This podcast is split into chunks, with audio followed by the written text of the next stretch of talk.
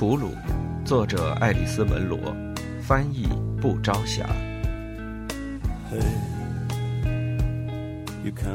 普鲁曾和戈登住在一起，那是在戈登离开妻子之后，两人复合之前，一共一年零四个月。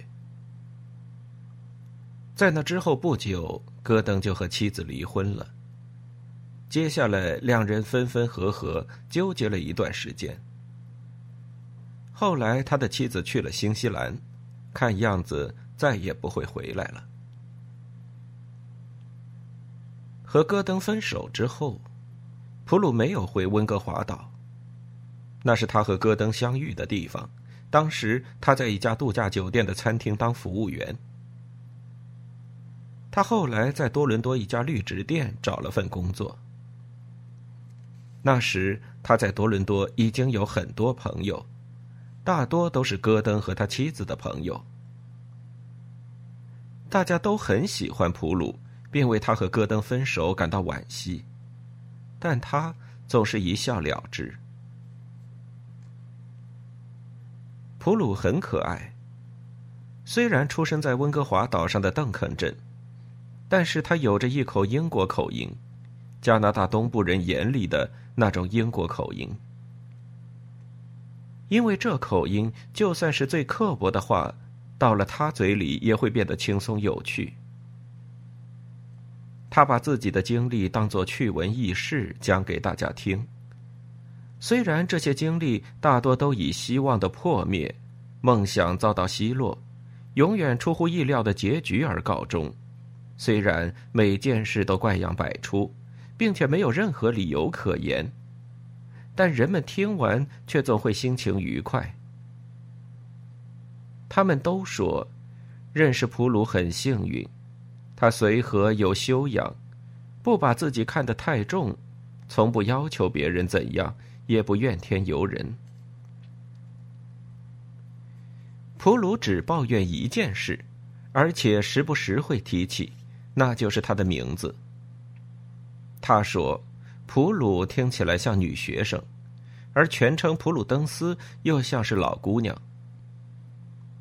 父母当初给他起名字的时候，真是太没有远见了，连女孩的青春期都没有考虑到。要是将来长成了丰满的姑娘呢，或是长得风情万种，该怎么办？难道名字就决定了他和这二者都无缘吗？”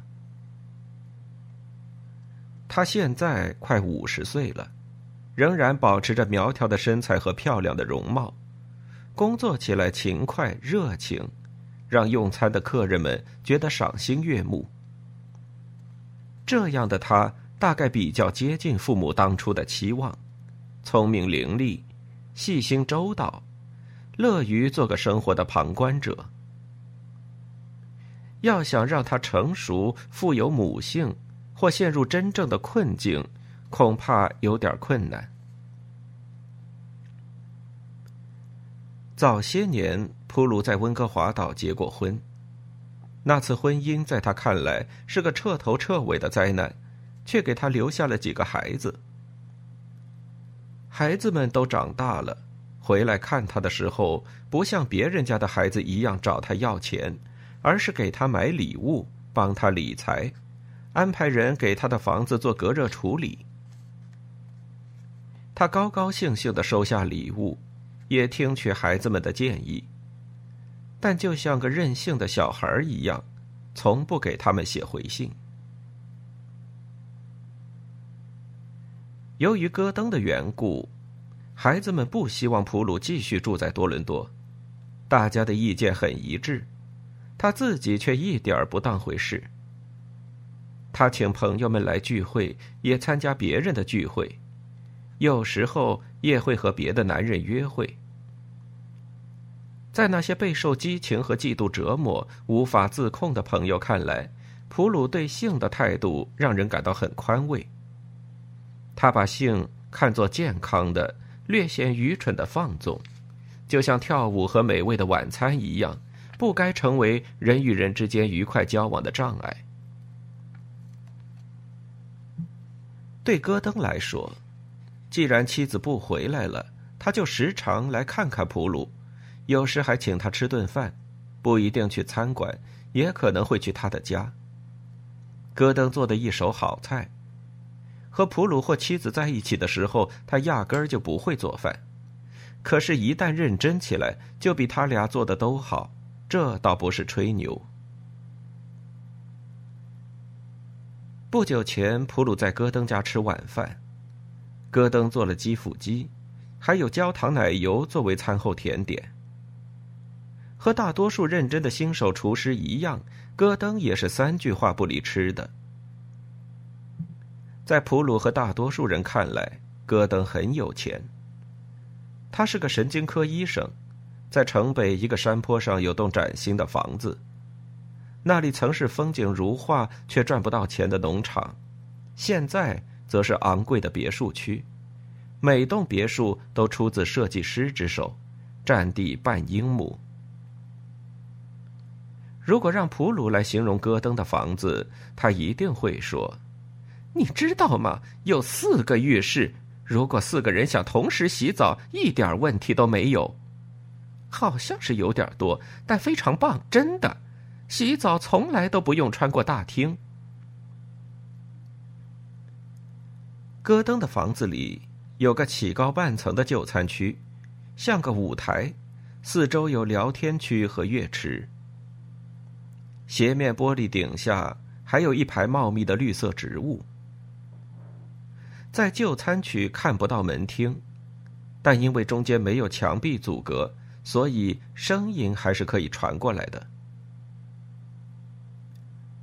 吃饭时门铃响了，戈登起身走下台阶。普鲁听到一个女人的声音，那人还在门外，所以听不清说了些什么。戈登的声音压得很低，好像是在警告那个人。门没关，看来戈登没请那人进来。他们还在说话，声音很小，满含怒气。突然，戈登大叫一声，走了回来。走到台阶一半的时候，他朝普鲁挥舞着双手。焦糖奶油，他说：“你能去看一下吗？”说完，又跑了回去。普鲁起身去厨房看甜点。他回来的时候，戈登正在上台阶，步子缓慢，看起来烦躁而又疲惫。一个朋友，他沮丧地说：“还好吗？”普鲁忽然意识到戈登说的是指焦糖奶油，便说是的，非常完美，自己过去的正是时候。戈登说了一声谢谢，但表情一点都不高兴。让他心烦的，好像不是甜点，而是刚才在门口发生的事。普鲁想让他忘掉烦心事，于是开始问他有关植物的专业问题。我在这方面一无所知，戈登说：“你是知道的。”我以为你学了一些呢，就像学做饭一样。那都是他在打理。你是说卡尔太太吗？普鲁说的是戈登的女管家。你觉得是谁呢？普鲁脸红了。他不喜欢让别人觉得自己疑心重。问题是，我觉得我想和你结婚。戈登说，情绪并没有明显的好转。戈登块头很大，长得浓眉大眼，喜欢穿厚衣服和笨重的毛衣，蓝眼睛里经常布满血丝。眼神中透着无助和困惑，仿佛在这坚固的堡垒里有一个扭动的灵魂。这也是问题，普鲁说的轻描淡写，但凭他对戈登的了解，他知道这是一个问题。门铃又响了，没等戈登走到门口，接连响了三次。后来只听“哐”的一声，好像有什么东西被重重的扔到了地上，接着门“砰”的一声关上了。戈登很快就回来了，他踉踉跄跄的走上台阶，一只手捂着头，一只手比划着，示意自己没事，让普鲁坐下。该死的旅行包，他说，他朝我砸过来，砸到没有？砸到一点旅行包怎么这么大动静？里面装的是石头吗？可能是瓶瓶罐罐，他的除臭剂之类的。哦。普鲁看着戈登给自己倒了杯饮料，便说：“我想喝点咖啡。”说完，他起身去厨房烧水，戈登也跟了过去。我可能爱上那个人了，他说。他是谁？你不认识，他很年轻。哦，但我真的是想和你结婚，得过几年呢？等你缓过来呗。不过，谁也不知道这几年里会发生什么。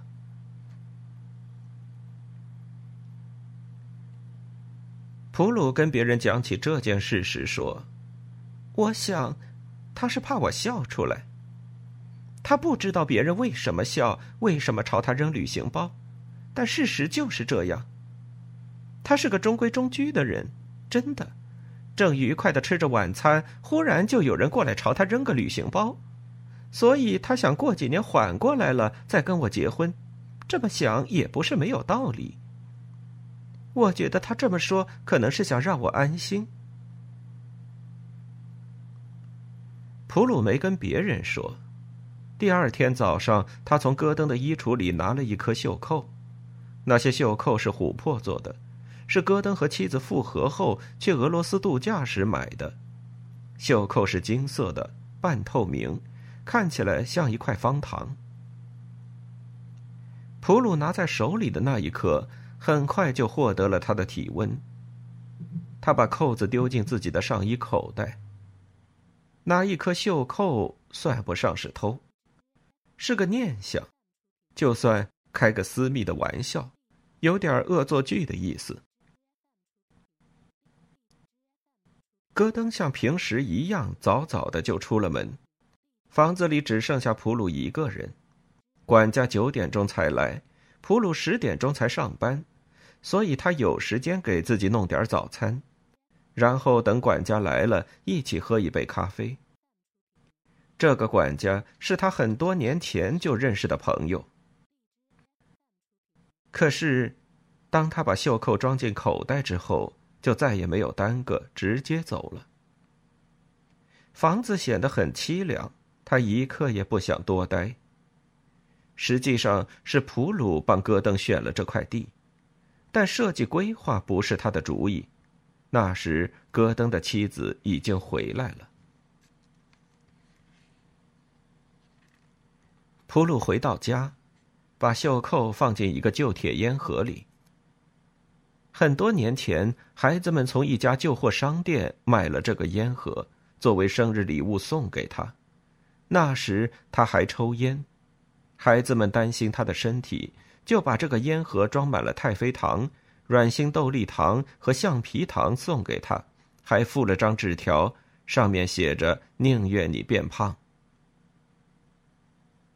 现在，烟盒里除了这颗袖扣，还有另外几样东西：一只搪瓷小盘，一把纯银盐勺，一条水晶小鱼。都是些小东西，说不上昂贵，但也不是一文不值。这些东西并不是伤感的纪念品，他从不打开看，常常忘记里面都有些什么。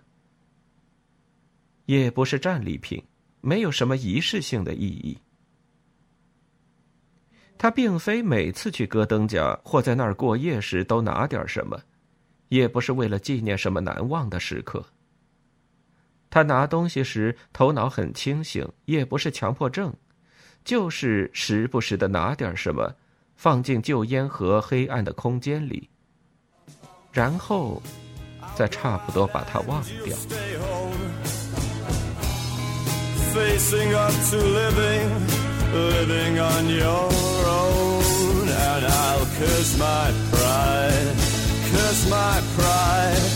Curse my stupid pride. Cause I want you. It doesn't hurt to say I want you, I need you. I never thought I'd say I need you, I'll keep you. Oh yes, I'll keep you and I'll throw myself away, away, away, and I'll break you. Because I lose myself inside you, I'll make you fit in the space that I provide you. I'll take you, oh yes, I'll take you just to push you far away, away, away.